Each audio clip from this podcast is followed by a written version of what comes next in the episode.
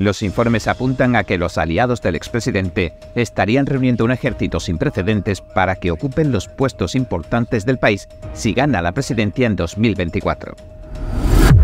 La fiscal del condado de Fulton ha presentado una solicitud de emergencia. Le pide al tribunal que prohíba al equipo del expresidente Trump divulgar ciertos documentos y evidencias sobre el caso.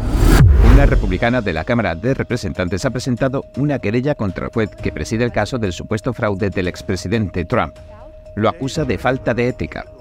Bien, ¿qué repercusiones y consecuencias puede tener para el caso, tanto si se tiene en cuenta como si no? Hace días hablábamos de las pérdidas cada vez más devastadoras que está sufriendo la industria de los vehículos eléctricos. Pues bien, ahora parece tocarle el turno a la energía eólica y a la solar. El expresidente Donald Trump le dirigió unas palabras a la secretaria del juez de Nueva York, justo después de que el Tribunal de Apelaciones suspendiera la orden de silencio que se lo impedía. Un jurado federal ha declarado culpable a John Sullivan de siete delitos. El tribunal rechazó su defensa, que basaba en que fue a trabajar como periodista al Capitolio el 6 de enero de 2021. La gobernadora demócrata de Nueva York, Kathy Hochul, confesaba el lunes que el Estado de Nueva York ha estado recabando información de particulares en las redes sociales. Lo justificó asegurando que esta invasión de la privacidad y de las libertades les permite controlar el llamado discurso de odio, tras el aumento de los ataques antisemitas. En esta línea, la candidata presidencial Nikki Haley también planteó lo que para muchos ha sonado como una flagrante violación de la Constitución. Quiere obligar a todos los usuarios de las redes sociales a que se identifiquen en Internet. En este caso dice que lo que se combatiría es la amenaza que representan los bots de Rusia, China, Irán y Corea del Norte. Israel ha demolido el edificio del Parlamento de Hamas en lo que parece ser un acto simbólico con el que pretende demostrarle al mundo que el grupo terrorista está acabado. El estado de Michigan ha decidido que no se le puede impedir al expresidente Trump que presente su candidatura a las primarias estatales en virtud de la decimocuarta enmienda. Y ahora entremos en materia.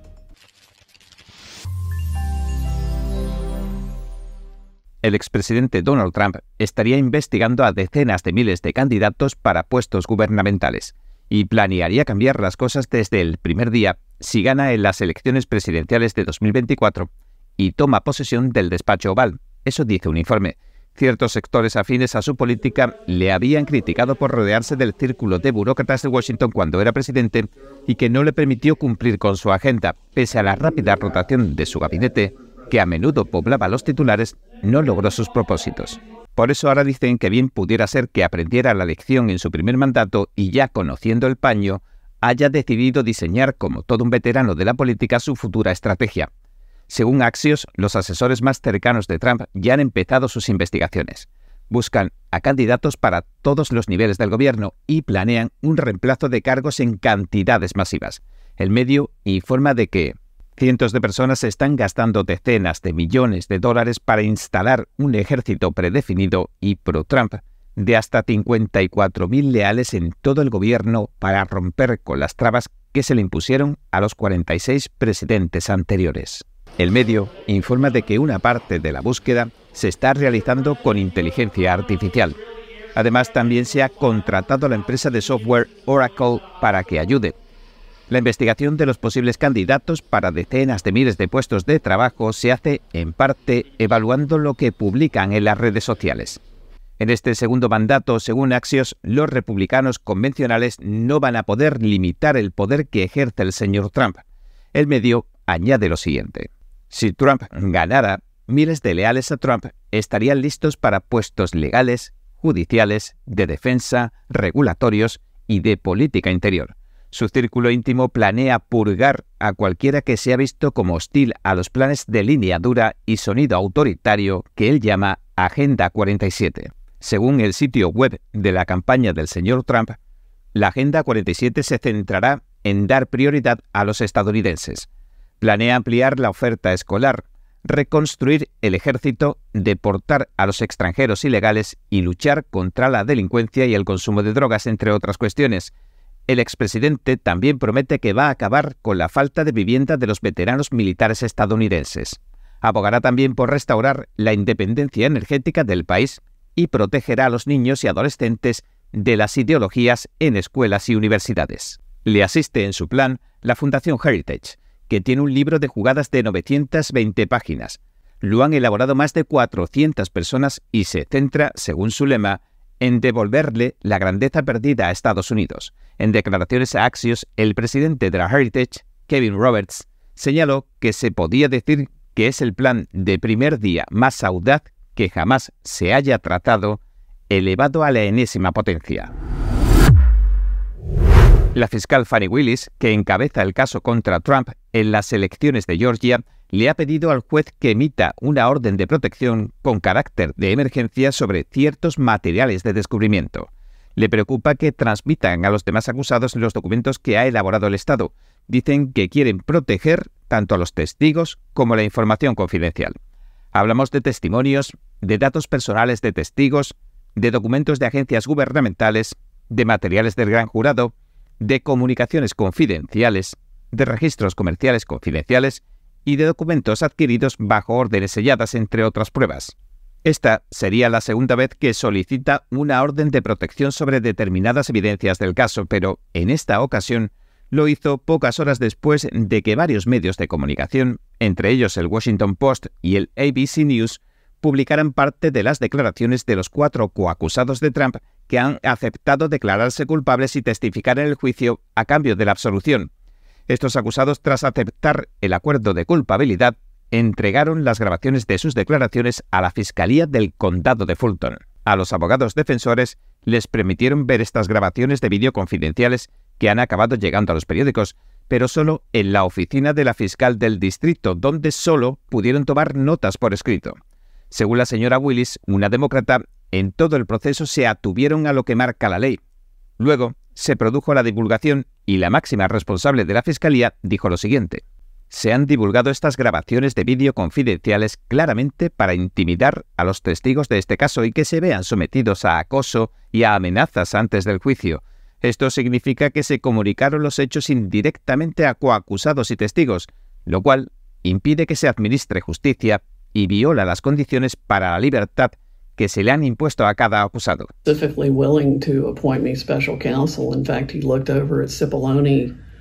En los vídeos que se han filtrado y que publicó ABC News, una coacusada, la señora Powell, dice que se comunicó frecuentemente con el presidente Trump después de las elecciones de 2020. Esta antigua fiscal federal señala que no está versada en las leyes electorales, algo que el expresidente también ha dicho, afirmando que nunca la contrató como parte de su equipo legal electoral. Los abogados del señor Trump aseguraron en agosto de 2023 que tampoco nunca firmó ningún acuerdo para hacerlo. Ahora, la señora Powell insinúa en los vídeos que aunque no conozca las leyes electorales, reconoce un fraude en cuanto lo ve porque fue fiscal durante 10 años. Asegura en el vídeo que sabía en general cómo debía denunciarse un fraude electoral, si las evidencias mostraban lo que ella pensaba que mostraban. La señora Powell también declaró que no creía que el señor Trump hubiera perdido refiriéndose a las elecciones y que si ella tenía razón, él seguiría siendo presidente, según informó la ABC. La fiscal Willis ahora quiere que además de que el tribunal autorice la orden de protección de emergencia, programe también una audiencia para convertir esta orden temporal en permanente como solicita desde septiembre. Un abogado del presidente Trump, Steve Sadow, dijo a ABC que las declaraciones de una de las coacusadas, la señora Stephanie Ellis, así como la del resto de testigos, carecen de sentido alguno. El señor Sadow dijo lo siguiente.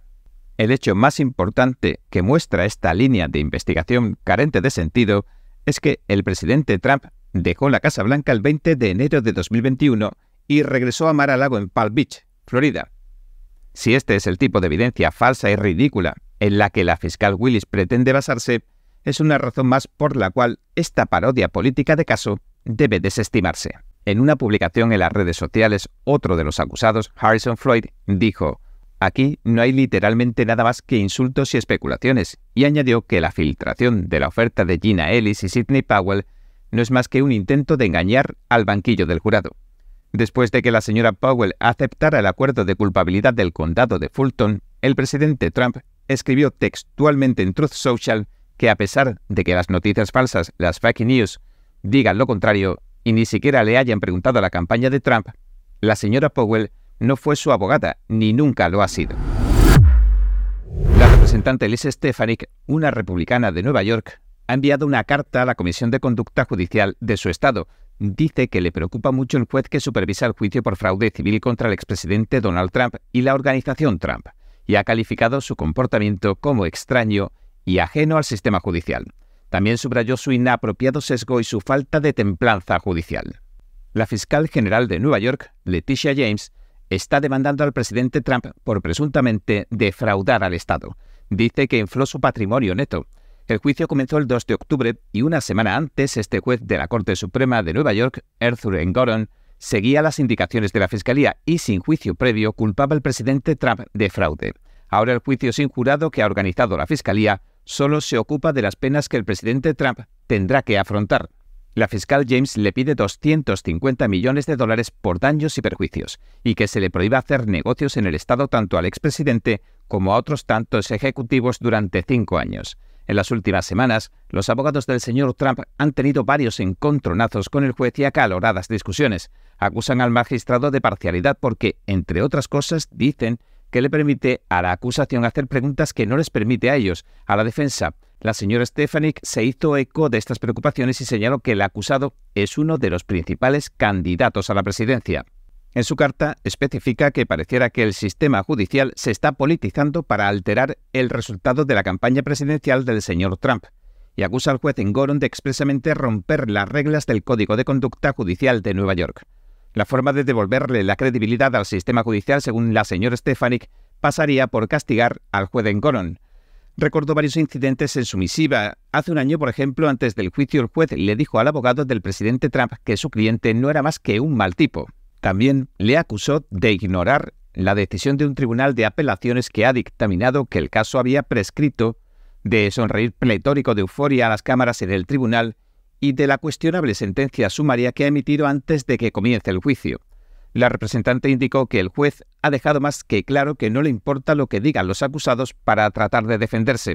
El juez parecía disgustado cuando el presidente Trump daba respuestas largas y detalladas sobre sus propiedades, sobre sus negocios. Así que les dijo a sus abogados que controlaran a su cliente. Cuando el abogado Chris Case intentó explicarle las circunstancias extraordinarias que justificarían esas respuestas tan detalladas, el juez dijo que no estaba aquí para escuchar lo que tenga que decir el expresidente.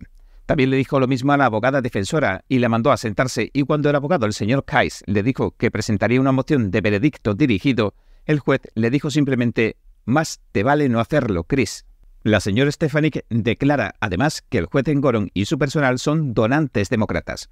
El juez hizo una contribución política en 2018, lo que va en contra de las reglas de conducta. Su primer asistente legal, Alison Greenfield, también ha hecho contribuciones políticas de más de 3.000 dólares en 2022 y en 2023.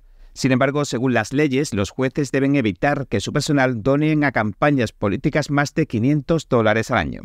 Y hay una orden de mordaza que impide que el presidente Trump y sus abogados hagan comentarios sobre el personal del juez. La señora Stefanik la califica de ilegal.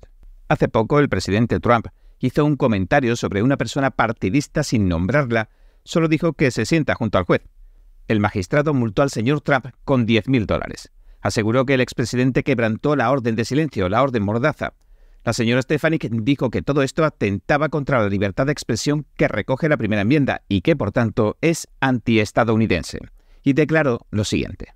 Si alguien en Estados Unidos debe tener el derecho constitucional de hablar en contra del juez, de su personal, de los testigos o del proceso es el acusado que está pasando por un proceso si cree que lo han politizado e instrumentalizado en su contra. Señaló que también le han impuesto al expresidente otra orden mordaza parecida en el caso penal federal. Incluso la progresista ACLU, la Unión Americana de Libertades Civiles, se ha visto obligada a reconocerlo, dijo. El tribunal rechazó el informe Amicus Curiae en defensa del señor Trump que presentó la ACLU. Sobre las pruebas del juicio por el presunto fraude y la sentencia señaló que brillan por su ausencia y que más bien sugerían lo contrario de lo que pretendía la Fiscalía. Recalcó que ninguna entidad hizo ninguna reclamación sobre ningún fraude de ningún tipo y dijo sobre el señor Trump lo siguiente. El demandado devolvió el dinero a los sofisticados bancos de Wall Street a tiempo, en su totalidad, con intereses, según lo acordado. Ninguna compañía de seguros pagó un céntimo y estos bancos y compañías de seguros a los que supuestamente defraudó siguen haciendo negocios con el acusado. De hecho, dos de los bancos, tras analizar por su propia cuenta el patrimonio neto del presidente Trump, lo habían cortejado y no al revés. Es decir, los especialistas y analistas bancarios no coincidieron con la visión de la Fiscalía que denuncia que, supuestamente, había inflado su patrimonio para obtener mejores préstamos.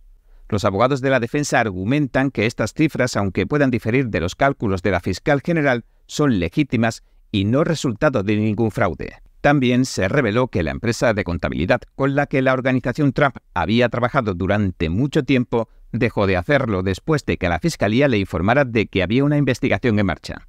Escribió en su carta a la empresa de despedida que no había hecho ningún análisis ni auditoría independiente y que no sabía nada de ningún fraude. En el centro del caso, en el núcleo, están las declaraciones de la situación financiera que la organización Trump preparaba cada año. En estas figura el patrimonio neto total del presidente Trump y un balance resumido de los valores de sus activos. Este no es un documento al uso, sino que se usaba como parte del marketing cuando se hacía tratos. La organización Trump había valorado Mar a Lago entre 426 y 612 millones de dólares en estas declaraciones, mientras que la señora James y el juez lo valoraron entre 18 y 27,6 millones de dólares. Esto provocó las burlas del presidente Trump. Aseguró que la propiedad podría valer más de mil millones de dólares, un sentimiento del que se hicieron eco destacadas figuras del sector inmobiliario. Un agente inmobiliario le dijo a la Associated Press que la cifra del juez era ridícula. El mismo juez desestimó su declaración jurada. Hablamos de Lawrence Mons, el mejor corredor de lujo de Palm Beach. El señor Mons dijo que si tuviera la oportunidad de vender Mar a Lago, lo haría alguien con patrimonios netos de varios miles de millones, de la talla de Elon Musk, algunos reyes, emperadores o jefes de Estado. El juez en Goron calificó la afirmación de sueño sin fundamento. Después admitió el testimonio de un experto de la parte de la fiscal general y delimitaron que la multa que debería pagar el señor Trump era de 250 millones de dólares. Sugirieron que los bancos perdieron más de 100 millones de dólares en intereses porque inflaron los estados financieros. Pero es importante recordar que los bancos nunca se han quejado de algo así. La señora Stefanik dijo que se deben tomar medidas correctivas para restablecer un proceso justo y proteger los derechos constitucionales, y que hay que sancionar y apartar del caso al juez dijo lo siguiente, este caso es mucho más grande que el presidente Donald Trump. Si el juez en Goron puede poner en peligro a un multimillonario hombre de negocios de Nueva York, que es un expresidente de los Estados Unidos y el principal candidato presidencial, imagínese lo que podría hacerle al resto de los neoyorquinos. La congresista insinuó que la manera tan anárquica con la que el juez está llevando las cosas podría acabar causando que los hombres de negocios huyan en estampida de Nueva York. Y ahora la oficina de la fiscal general de Nueva York, Leticia James, también quiere que no testifiquen los cuatro testigos expertos que el expresidente Donald Trump planea llamar a declarar la próxima semana. Dice que no es necesario porque el juez ya ha dictaminado sumariamente, sin juicio, que el presidente Trump cometió un fraude. Los abogados del Estado argumentan en una carta al juez del Tribunal Supremo de Nueva York, Arthur Encoron, que sus testimonios han dejado de tener sentido. Entre los especialistas se halla el profesor Steve Leposa, que es también un ejecutivo con 30 años de experiencia en el sector inmobiliario comercial, la gestión de la construcción y la consultoría económica. Ha sido presidente de la American Real Estate Society. Testificaría, si lo hace, sobre la cifra de las tasaciones de las propiedades y las metodologías que se emplean. Según la Fiscalía, explicaría por qué los abogados del Estado y la organización Trump han llegado a cifras tan dispares de tasación. Hablamos, por ejemplo, de Mar-a-Lago. La Fiscalía tasa la propiedad en unos 20 millones, mientras la organización Trump la tasa en mil millones o incluso mucho más. La Fiscalía, según los profesionales inmobiliarios, se basó en los números del tasador del condado y valoraron la propiedad en unos 20 millones. Pero esta cifra, según dicen, no tiene nada que ver con el valor de una propiedad. El señor Jason Flemons es un contable público con 25 años de experiencia en contabilidad forense, auditorías e investigaciones corporativas. Los abogados de la defensa presentaron su informe en el que revelaba que los estados financieros sobre los mismos activos pueden variar dependiendo de quién los elabore, aunque ambos sigan los principios de contabilidad habituales. En su opinión de experto, la oficina del fiscal general de la fiscal general llegó a sus valoraciones basándose en análisis contables defectuosos porque no siguieron los principios de la contabilidad habituales, como habían dicho. El informe de Flemens también hace referencia a la cláusula de exención de responsabilidades de los estados financieros, de los documentos contables en cuestión. El presidente Trump ha hablado de esta cláusula a menudo públicamente. La declaración de exenciones de responsabilidades consiste en que le pide a los bancos o a cualquier otra entidad que además de los datos que les van a aportar, hagan sus propios análisis y comprobaciones. Otro de los testigos, el señor Steve Witkoff, es un inversor inmobiliario al que se ha llamado para que rebata los testimonios de los expertos en valoración de la Fiscalía. Se espera que testifique sobre la valoración del campo de golf Doral en Miami y el rascacielos de Trump del número 40 de Wall Street. Asegura que los expertos los han infravalorado porque no han prestado atención a ciertos factores. El señor David Miller, el último testigo, es un ejecutivo de inversiones al que también se ha llamado como testigo de refutación para que rebata las declaraciones de un especialista en seguros. Pese a que la defensa del señor Trump ha reunido a todos estos expertos, los abogados del Estado señalan que el juez ya resolvió este asunto porque dictaminó en el juicio sumario del 26 de septiembre que había pruebas documentales claras e indiscutibles. Eso dijeron de que el presidente Trump sobrevaloró los activos de los que informó en los estados financieros. El expresidente niega haber obrado mal y asegura que se trata de una persecución judicial ilícita con la que tratan de perjudicarle, ya que se encuentra en plena campaña electoral. En caso de que el juez fallara a favor de la Fiscalía y prohibiera que testificaran los peritos, esto bien pudiera darle peso a las acusaciones de parcialidad judicial que denuncian los abogados de la defensa, ya que se ha permitido que testifiquen los peritos de la parte del fiscal general. La temporada de informes trimestrales sigue revelando las grandes pérdidas de las llamadas energías renovables. Pese a que el índice general de acciones estadounidenses, el SP, subió un 15% este año, el fondo Invesco Solar ETF, que invierte en acciones de energía solar en todo el mundo, ha caído más del 40% este año y casi el 60% desde el 1 de enero de 2021. Ni siquiera la ley de reducción de la inflación del gobierno de Estados Unidos, ni su legislación climática de agosto de 2022, con sus correspondientes subsidios, han logrado salvar de la quema al sector solar. A medida que aumentan las tasas de interés, es decir, que los préstamos y los créditos salen más caros, los paneles solares parecen estar perdiendo mucho de su atractivo. Los pedidos se están cancelando a marchas forzadas. Entre las empresas que más han sufrido este revés accionarial en Estados Unidos están las empresas SolarEdge y Infest Energy. Las dos han perdido un 70% de su valor en el mercado bursátil estadounidense este año. Hace semanas el director ejecutivo de SolarEdge, Zee Lando, decía que los ingresos de este trimestre han sido aproximadamente la mitad de lo que se esperaba. Culpó de la situación a las cancelaciones sustanciales inesperadas de los intermediarios europeos. No obstante, la demanda estadounidense también ha bajado. De hecho, las malas noticias comenzaron en California, el mercado más grande de Estados Unidos. El gobierno recortaba en abril los incentivos que le daba a los particulares para que instalaran paneles solares en los tejados de sus casas. Los pedidos se desplomaban en aproximadamente un 75%. De pronto la industria se encontró con que iban a tardar unos 10 años en darle salida a todos los paneles solares que estaba fabricando. Se convirtieron en un artículo de lujo al alcance de pocos. La web financiera Zero Edge anunciaba hace días el hundimiento de la industria de las energías renovables. Antes de la caída de las acciones, Ørsted, el mayor desarrollador de parques eólicos marinos del mundo, abandonaba dos proyectos importantes en Estados Unidos. Los problemas de la cadena de suministro y las tasas de interés los asfixiaron. Entonces los fabricantes comenzaron a recortar las previsiones de ventas de los paneles solares hasta resultar desalentadoras. Mientras tanto, los pedidos se reducían cada vez más.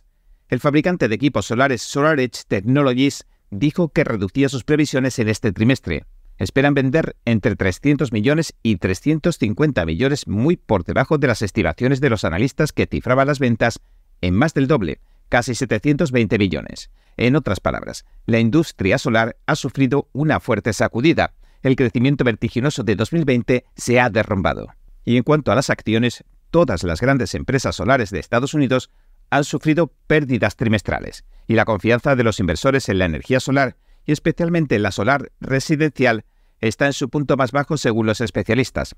James West, analista de Evercore, una de las mayores firmas de asesoría en banca de inversión, dijo lo siguiente. Después de una dolorosa temporada de resultados, buscamos recoger los pedazos y seguir adelante. En este marco, incluso los distribuidores están tratando de vender paneles que compraron a precios más altos de los que ahora maneja el mercado. Según el medio Forbes, las acciones de la industria solar en su caída todavía no han tocado fondo. A la caída del sector en Estados Unidos en el segundo trimestre le siguió la caída en Europa en el tercer trimestre, provocando una caída también en picado de los ingresos. Las empresas de energía solar residencial, SunPower, Sunrun y Maxion también han disminuido entre un 55% y un 70% de valor de mercado. El medio detalla que la caída fue repentina en el tercer trimestre en Europa. Lo que había sido un crecimiento del 25% en el segundo trimestre se convirtió en una caída del 34%. Las empresas de energía eólica tampoco se han librado. El fondo First Trust Global Wind Energy ETF ha perdido alrededor del 20% este año y alrededor del 40% desde el 1 de enero de 2021. Siemens Energy sufrió una caída del 36% en junio y otra del 37% a finales del mes pasado, que ahuyentaba totalmente a los inversores y pese a que ya habían ajustado y mucho las previsiones de ventas, anunciaron que los pedidos y los ingresos iban a ser incluso más bajos. La acción pasó de venderse por 24 dólares en mayo a 7 a finales de octubre, según este gráfico de la Bolsa de Valores de Frankfurt. Siemens Energy es una escisión del gigante Siemens que tiene una capitalización de mercado de 100.000 millones de euros y 300.000 empleados. Esta división de energía más pequeña se ocupa de la energía eólica, tiene ahora 90.000 empleados y una capitalización de mercado de solo 7.000 millones de euros. Y digo solo porque hace unos años era de 30.000 millones. Siemens todavía posee el 25% de esta pequeña división energética. En un comunicado, hace un par de semanas, parecía haber entrado en negociaciones con el gobierno alemán buscando financiación porque anticipaban que las pérdidas solo podían empeorar. Pretende mantenerse con vida artificialmente a base de subsidios. La energía eólica marina también está sufriendo el fantasma de las cancelaciones de pedidos. Miles de millones han desaparecido entre acuerdos cancelados y renegociaciones. ¿Por qué? porque los costes asociados a los proyectos eólicos marinos de Estados Unidos han aumentado un 57% desde 2021, debido principalmente a la subida del precio de los componentes y de los costes laborales, así como al aumento de los tipos de interés. The Guardian se pregunta si no hay algo que anda mal en toda la industria eólica y apunta como solución a que se debería subvencionar con más fuerza el sector. En julio, el gigante energético sueco Vattenfall detuvo los trabajos en los planes de un parque eólico marino frente a Norfolk, en agosto, Siemens Energy anunciaba una asombrosa pérdida anual de 4.500 millones de euros. También en agosto, la empresa eólica danesa Ørsted perdió un 25% después de revelar que estaba encontrando problemas en Estados Unidos. El mercado de acciones entró en pánico y perdió casi 7.000 millones de libras esterlinas en valor esa semana. En general, el precio de las acciones de la empresa eólica danesa Ørsted ha caído dos tercios desde su máximo a principios de 2021. El Deutsche Bank prevé que el precio siga cayendo y que sus acciones se desplomen hasta un 36% en un año según la CNBC. Las causas señaladas son los retrasos en los proveedores, los menores créditos fiscales y el aumento de tipos de interés. Al gigante danés de aerogeneradores Vestas tampoco le ha ido muy bien. A pesar de los masivos subsidios, la presión contra los combustibles fósiles y las buenas intenciones, Vestas también ha caído un 30% este año. J.G. Collins, el director de Stuyvesant Square Consultancy, una firma de asesoría estratégica y de mercado de Nueva York, califica al de debacle la situación de los parques eólicos marinos. Define la política industrial como la práctica mediante la cual los gobiernos alientan, financian o protegen ciertas industrias. Dice que es algo casi tan antiguo en Estados Unidos como la propia República. Para Collins, se trata de un elemento básico del desarrollo industrial y comercial entre los gobernadores estatales y los alcaldes de las ciudades. Estos últimos ofrecen cosas como reducciones de impuestos a la propiedad, parques industriales, subsidios directos y otros incentivos para ubicar empresas y empleos dentro de sus jurisdicciones. Sin embargo, una política industrial mal gestionada, mal concebida o abiertamente política puede conducir a costosos desastres tanto para los contribuyentes como para las empresas involucradas. Hace que el capital se asigne mal, que los trabajadores pierdan un tiempo valioso siguiendo carreras infructuosas y a menudo que los gobiernos dejen fuera de la mesa otras cosas mejores. En este punto, Collins nos mencionó la inversión solindra del presidente Barack Obama. El Departamento de Energía emitió garantías de préstamo por más de 500 millones de dólares al fabricante de paneles solares. Posteriormente, Solindra quebraba, y poco después se supo que los de Solindra habían contribuido en gran medida a la campaña política del presidente Obama. El especialista las califica como maquinaciones políticas de favor por favor u ojo por ojo, disfrazadas de política industrial. Aunque a veces, dice, también juega un papel fundamental la ignorancia que conduce a una mala decisión. Y añade lo siguiente. Lo vemos ahora con ciertos líderes políticos que poseen una adhesión casi dogmática a la noción de crisis climática. El dogma, a su vez, parece descartar las evaluaciones desapasionadas en cuanto a la viabilidad técnica, el mercado al que se dirige o la demanda real de ciertas innovaciones verdes que están considerando los funcionarios. Ese parece haber sido el caso, por ejemplo, de algunas de estas iniciativas de parques eólicos verdes. Siemens Gamesa, el productor de parques eólicos, ha cancelado el parque eólico que planeaba construir en la costa de Virginia. Hace dos años, cuenta Collins, el entonces gobernador de Virginia, Ralph Northam, junto con la empresa eléctrica de Virginia Dominion Energy y el Departamento de Energía de Estados Unidos, lo apostaron todo por la energía eólica. Según se ha informado, Virginia ofreció más de 17 millones de dólares en bonos para financiarla y convertirla en el centro de la costa este de generación de energía eólica marina. Dominion, por su parte, habría gastado alrededor de 625 millones de dólares en un buque de instalación de turbinas eólicas marinas que no ha llegado nunca a terminarse. Ahora todo se ha cancelado. Según el analista y estratega, el problema reside en el atractivo del dinero fácil, el dinero gratuito. El dinero de los contribuyentes dice que tiende a distorsionar el análisis de la viabilidad económica de los proyectos, haciéndola más atractiva de lo que en realidad pueda llegar a ser. Los principios básicos de gestión y una buena dosis de sentido común a veces pueden perderse en el pantano de la administración gubernamental y de las posturas políticas. Dice, los contribuyentes, que en la mayoría de los casos pagan la factura de los errores y malos juicios gubernamentales, siempre deben defenderse contra la arrogancia gubernamental que adopta costosas propuestas de política industrial. El expresidente Trump ha reaccionado rápidamente. En cuanto el Tribunal de Apelaciones levantó la orden de silencio que pesaba en su contra en el caso del fraude en Nueva York, le dirigió unas palabras a la secretaria principal del juez Arthur Goron. La calificó de parcial y aseguró que está totalmente fuera de control. El presidente Trump, favorito indiscutible para la nominación presidencial republicana de 2024 según las encuestas, publicaba el mensaje en su plataforma Truth Social horas después de la suspensión de la orden de silencio. Escribió lo siguiente.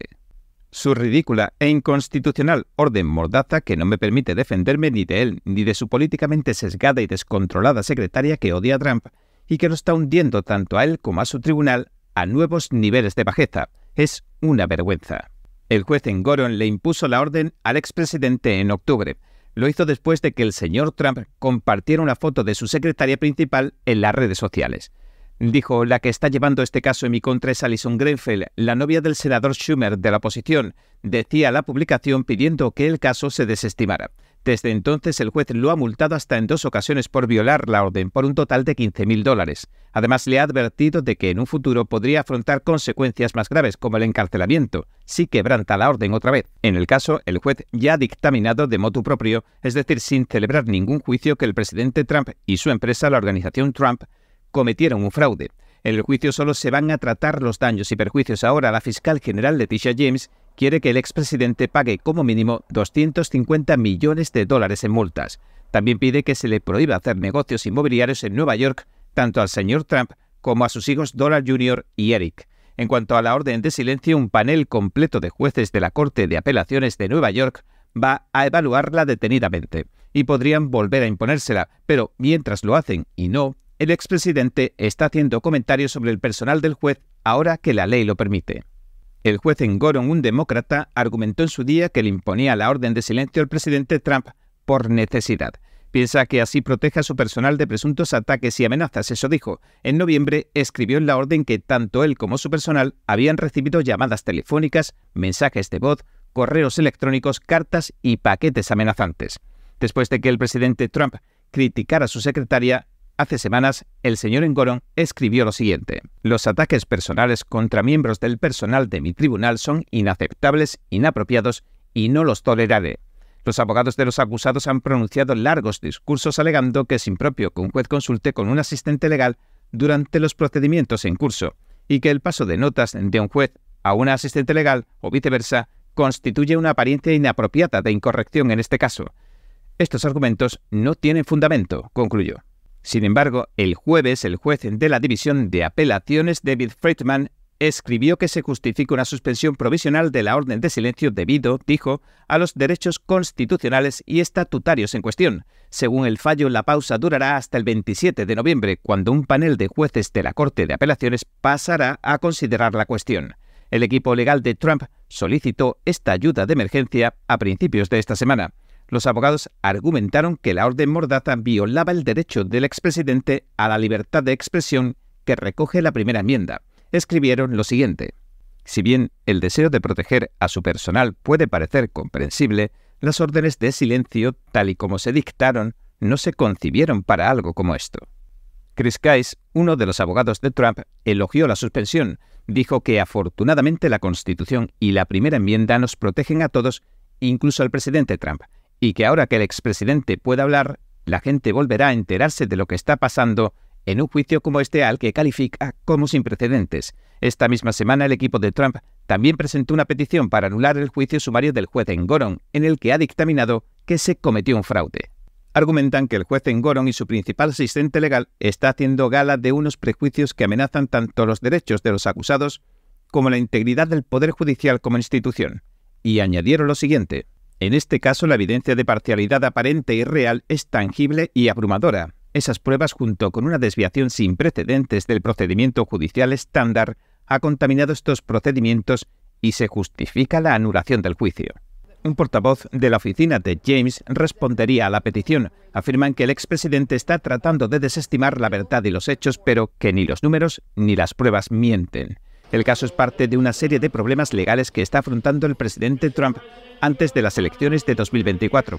No obstante, ninguno ha hecho disminuir su indiscutible ventaja sobre sus rivales republicanos, según las últimas encuestas. Lo acusan de un total de cuatro casos penales, incluidos dos relacionados con su actividad electoral posterior a las elecciones de 2020. Se ha declarado inocente de todos los cargos. Se espera que este juicio por fraude contra la organización Trump se prolongue hasta mediados de diciembre. En la demanda de la fiscal general de Nueva York, Leticia James, acusa al señor Trump de inflar su patrimonio neto hasta en 2.200 millones de dólares para conseguir mejores acuerdos con bancos y aseguradoras. El expresidente lo niega rotundamente y declara que no ha recibido ni una sola queja de prestamistas o aseguradoras en toda su vida y argumenta que en sus acuerdos hasta se incluye una cláusula que invalida absolutamente la acusación. El juez en Goron, sin embargo, ha emitido una orden para disolver algunas de las licencias comerciales del presidente Trump en el estado de Nueva York, como castigo, aunque un tribunal de apelaciones ha paralizado este fallo. John Early Sullivan, el antiguo provocador afiliado a Black Lives Matter que filmó el tiroteo mortal de Ashley Babbitt en el Capitolio de los Estados Unidos el 6 de enero de 2021, ha sido declarado culpable. Un jurado federal del Distrito de Columbia ha tardado menos de cuatro horas en emitir veredictos de culpabilidad por siete cargos criminales. Lo han encontrado culpable de obstrucción de un procedimiento oficial, de desorden civil, de posesión ilegal de un arma peligrosa en terrenos del Capitolio, de entrada y permanencia en un terreno restringido con un arma peligrosa, conducta desordenada con un arma mortal, conducta desordenada en un edificio del Capitolio y desfiles, manifestaciones o piquetes en un edificio del Capitolio. El juez Royce Lambert ha ordenado la detención del señor Sullivan mientras se decide la fecha de la audiencia para sentenciarlo en firme. Antes de los veredictos, el señor Sullivan, de 29 años de Utah, estaba en libertad bajo palabra. Los jurados rechazaron su defensa, ya que decía que era un periodista que quería simplemente documentar un día histórico aquel 6 de enero. Argumentó en su defensa que se comportó de forma provocativa e incitadora para que nadie pudiera imaginar que había pertenecido a Black Lives Matter y Antifa y convertirse en un blanco fácil. En una entrevista de enero de 2022 con el Epoch Times, reflejó la misma postura de su defensa. Dijo lo siguiente. Hubiera dicho cualquier cosa para protegerme de una multitud de partidarios de Trump, supremacistas blancos y terroristas. No voy a dejar que una turba de idiotas furiosos me linchen mi negro. Y aquí con un improperio dijo trasero. Valiéndose de una gran cantidad de evidencia en vídeo, los fiscales federales pintaron a Sullivan como alguien dedicado a sembrar el caos incitó a los manifestantes para que se amotinaran violentamente con todo tipo de frases malsonantes. El caso ha sido único porque se trata de alguien muy diferente a la mayoría de los acusados del 6 de enero, un hombre con un historial de política de izquierda, influenciado en gran medida por la muerte bajo custodia policial de George Floyd en Minneapolis en mayo de 2020. Sullivan ha estado afiliado a Black Lives Matter y Antifa, aunque algunos líderes de esos movimientos lo acabaron repudiando. Él dice que se considera más un activista por los derechos civiles que el miembro de ningún grupo. El señor Sullivan se hizo popular por el vídeo que tomó en los terrenos del Capitolio.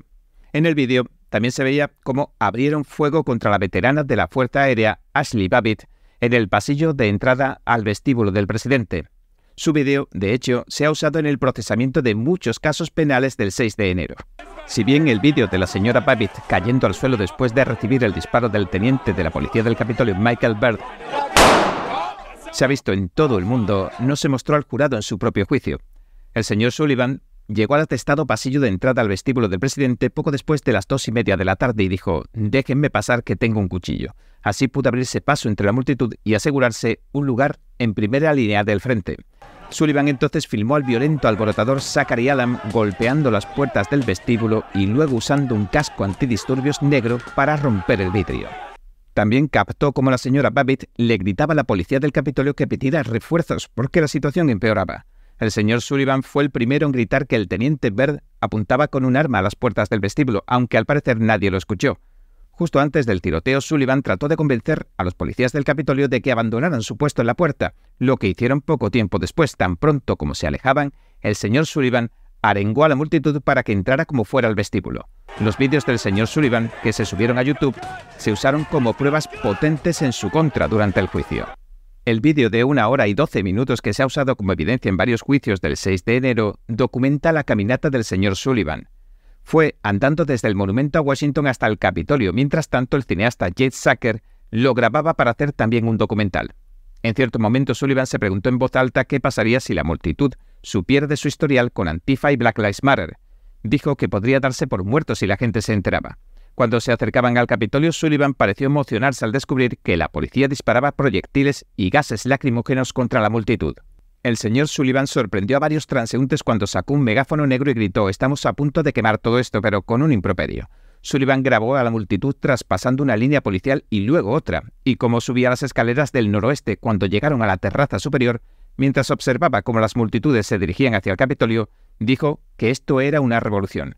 Luego el señor Sullivan avanzó con la multitud hacia la puerta del ala del Senado, donde trepó por una ventana rota y entró en el Capitolio.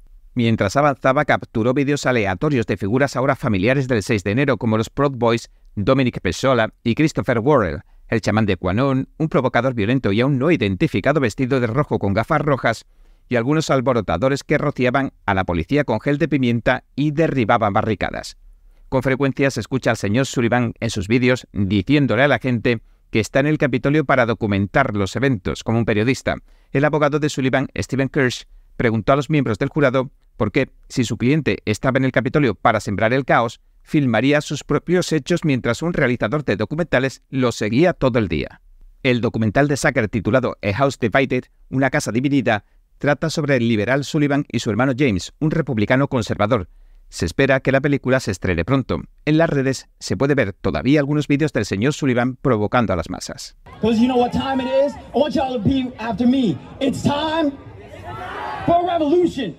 Ha llegado el momento de la revolución, dice el señor Sullivan en Utah después de asegurar que iban a sacar al entonces presidente Trump de la Casa Blanca.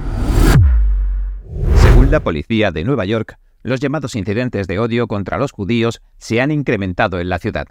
Se han disparado casi un 331% desde el 7 de octubre, el día del atentado terrorista que perpetró Hamas en Israel y que se saldó con más de 1.400 muertos y cientos de rehenes.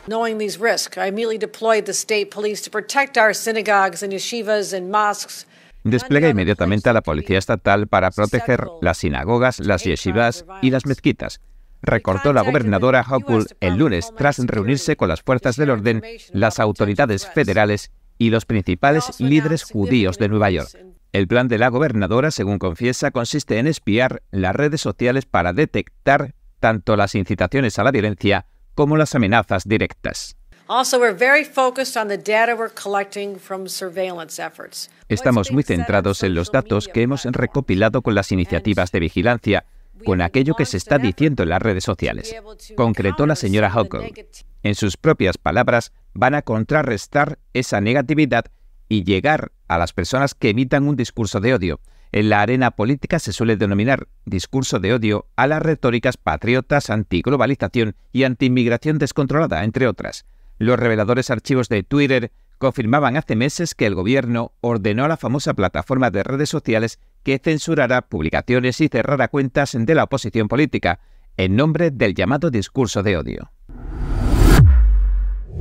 En su aparición en la Fox, Nikki Haley, la ex embajadora de los Estados Unidos ante las Naciones Unidas, también dijo que pese a que el antisemitismo siempre ha existido, lo que se está viendo ahora resulta exagerado.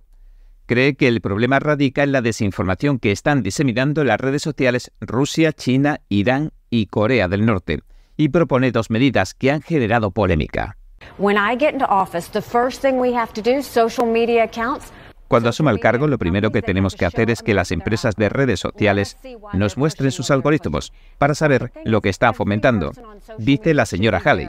Pero la candidata republicana a las generales de 2024 y cabildera del complejo industrial militar no se detuvo ahí.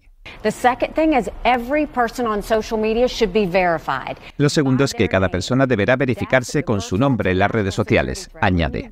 La señora Haley argumenta que con la verificación obligatoria se eliminarían los robots rusos, los robots iraníes y los robots chinos, y que todo el mundo se tendría que responsabilizar de lo que dijera las redes. Asegura que si los usuarios se tuvieran que identificar con su nombre, se recobraría parte del civismo en las conversaciones en las redes sociales. Y no cabe duda de que se sabría con mucha más facilidad quién dice qué y en dónde lo dice. La propuesta generó una fuerte polémica en Internet. El expresidente Donald Trump la calificó de peligrosa e inconstitucional. El resto de candidatos presidenciales republicanos a mucha distancia en las encuestas del expresidente también reaccionó. La directora de respuesta rápida de DeSantis, Christina Pushup, insinuó que aunque no era abogada, esto le parecía descaradamente inconstitucional, porque la libertad de expresión incluye el anonimato. Otro candidato republicano para 2024, Vivek Ramaswamy, escribió que la propuesta de Haley es una violación flagrante de la Constitución y sale directamente del manual de los demócratas. El corresponsal del Washington Examiner Byron York preguntó si no plantea eso problemas preocupantes de privacidad y libertad de expresión. El Times of Israel declara que después de que las tropas se fotografiaran dentro del edificio del Parlamento de Hamas en la ciudad de Gaza hace algunos días, el ejército demolió el lugar en un acto simbólico.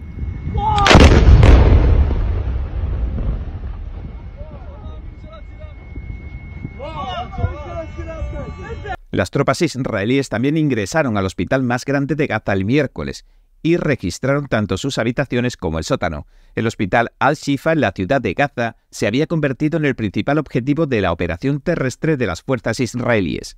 Dicen que los terroristas de Hamas tienen su cuartel general en un entramado de túneles bajo el hospital, con la intención de usar como escudo a los civiles para protegerse de los bombardeos, etc., algo que jamás niega rotundamente.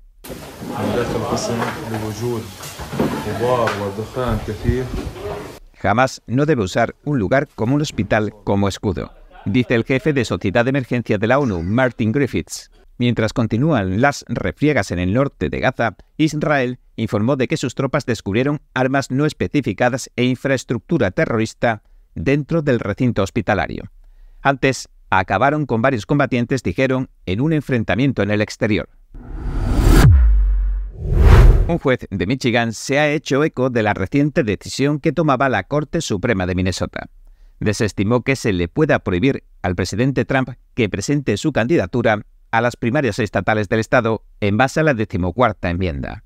La secretaria de Estado de Michigan, Jocelyn Benson, ya ha incluido al presidente Trump en la lista. Se interpusieron tres peticiones contra la señora Benson, una de un defensor local, otra por la libertad de expresión de un puñado de votantes locales y otra que presentó el propio presidente Trump. Y en las tres se discutía si su oficina tenía autoridad para descalificar candidatos de las elecciones primarias presidenciales y si el presidente Trump podía ser descalificado en virtud de la sección tercera de la decimocuarta enmienda. La decimocuarta enmienda otorga ciudadanía e igualdad de derechos a todas las personas nacidas o naturalizadas en los Estados Unidos. Ratificada después de la Guerra Civil, también incluía un artículo que prohibía ocupar cargos públicos a quienes hubieran participado en rebeliones o insurrecciones contra la nación. Benson aludió a la supuesta participación del señor Trump en los acontecimientos del 6 de enero en el Capitolio. A día de hoy se han presentado impugnaciones de este tipo contra el expresidente en más de una docena de estados. En varios ya se han desestimado.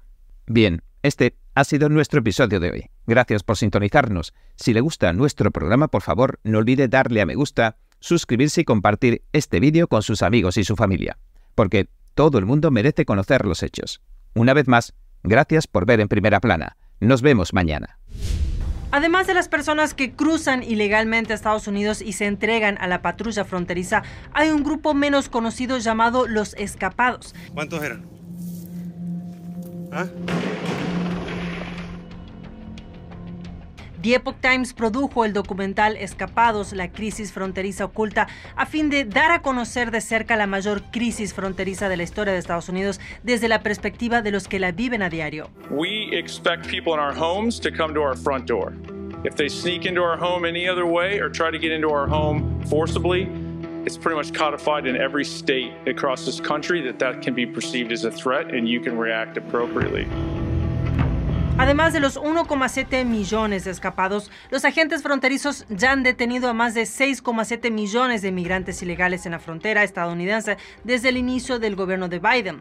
Muchos son liberados en Estados Unidos y viajan a ciudades santuarios como Nueva York y Chicago, generando un impacto en todo el país. Este documental ofrece una visión de lo que está ocurriendo en la frontera estadounidense y los héroes cotidianos que trabajan duro para mantener a salvo a su comunidad y proteger la frontera. We have ports of entry, 328 of them that are established as our front doors, and we just ask everybody to go through that front door, period.